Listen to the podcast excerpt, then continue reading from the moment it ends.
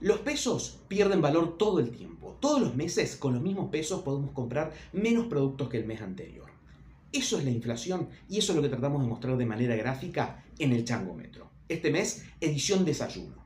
Seleccionamos algunos productos que son típicos de nuestros desayunos para mostrar de qué podías comprar con mil pesos en diciembre del 17 y qué podés comprar de esos mismos productos con los mismos mil pesos hoy.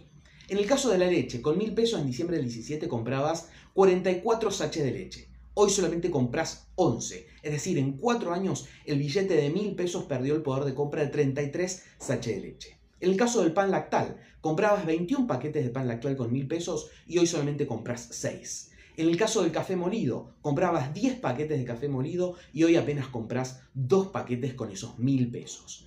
Dulce de leche, un típico argentino. Comprabas con mil pesos en el 17 26 potes de dulce de leche. Hoy solamente compras 6. Es decir, nuestro billete de mil pesos perdió el poder de compra de 20 potes de dulce de leche en estos 4 años. Azúcar, comprabas 46 paquetes de un kilo, hoy solamente compras 13. O también una fruta, comprabas 63 kilos de naranja con mil pesos en diciembre del 17. Cuatro años después, con los mismos mil pesos, solamente podemos comprar 16. Esto es la inflación, que en este caso lo mostramos con el desayuno, pero en realidad este problema de precios abarca a toda la economía, a todos los productos de la economía, y en el trasfondo tiene que nuestra moneda cada vez pierde más valor, entonces nos alcanza cada vez para menos.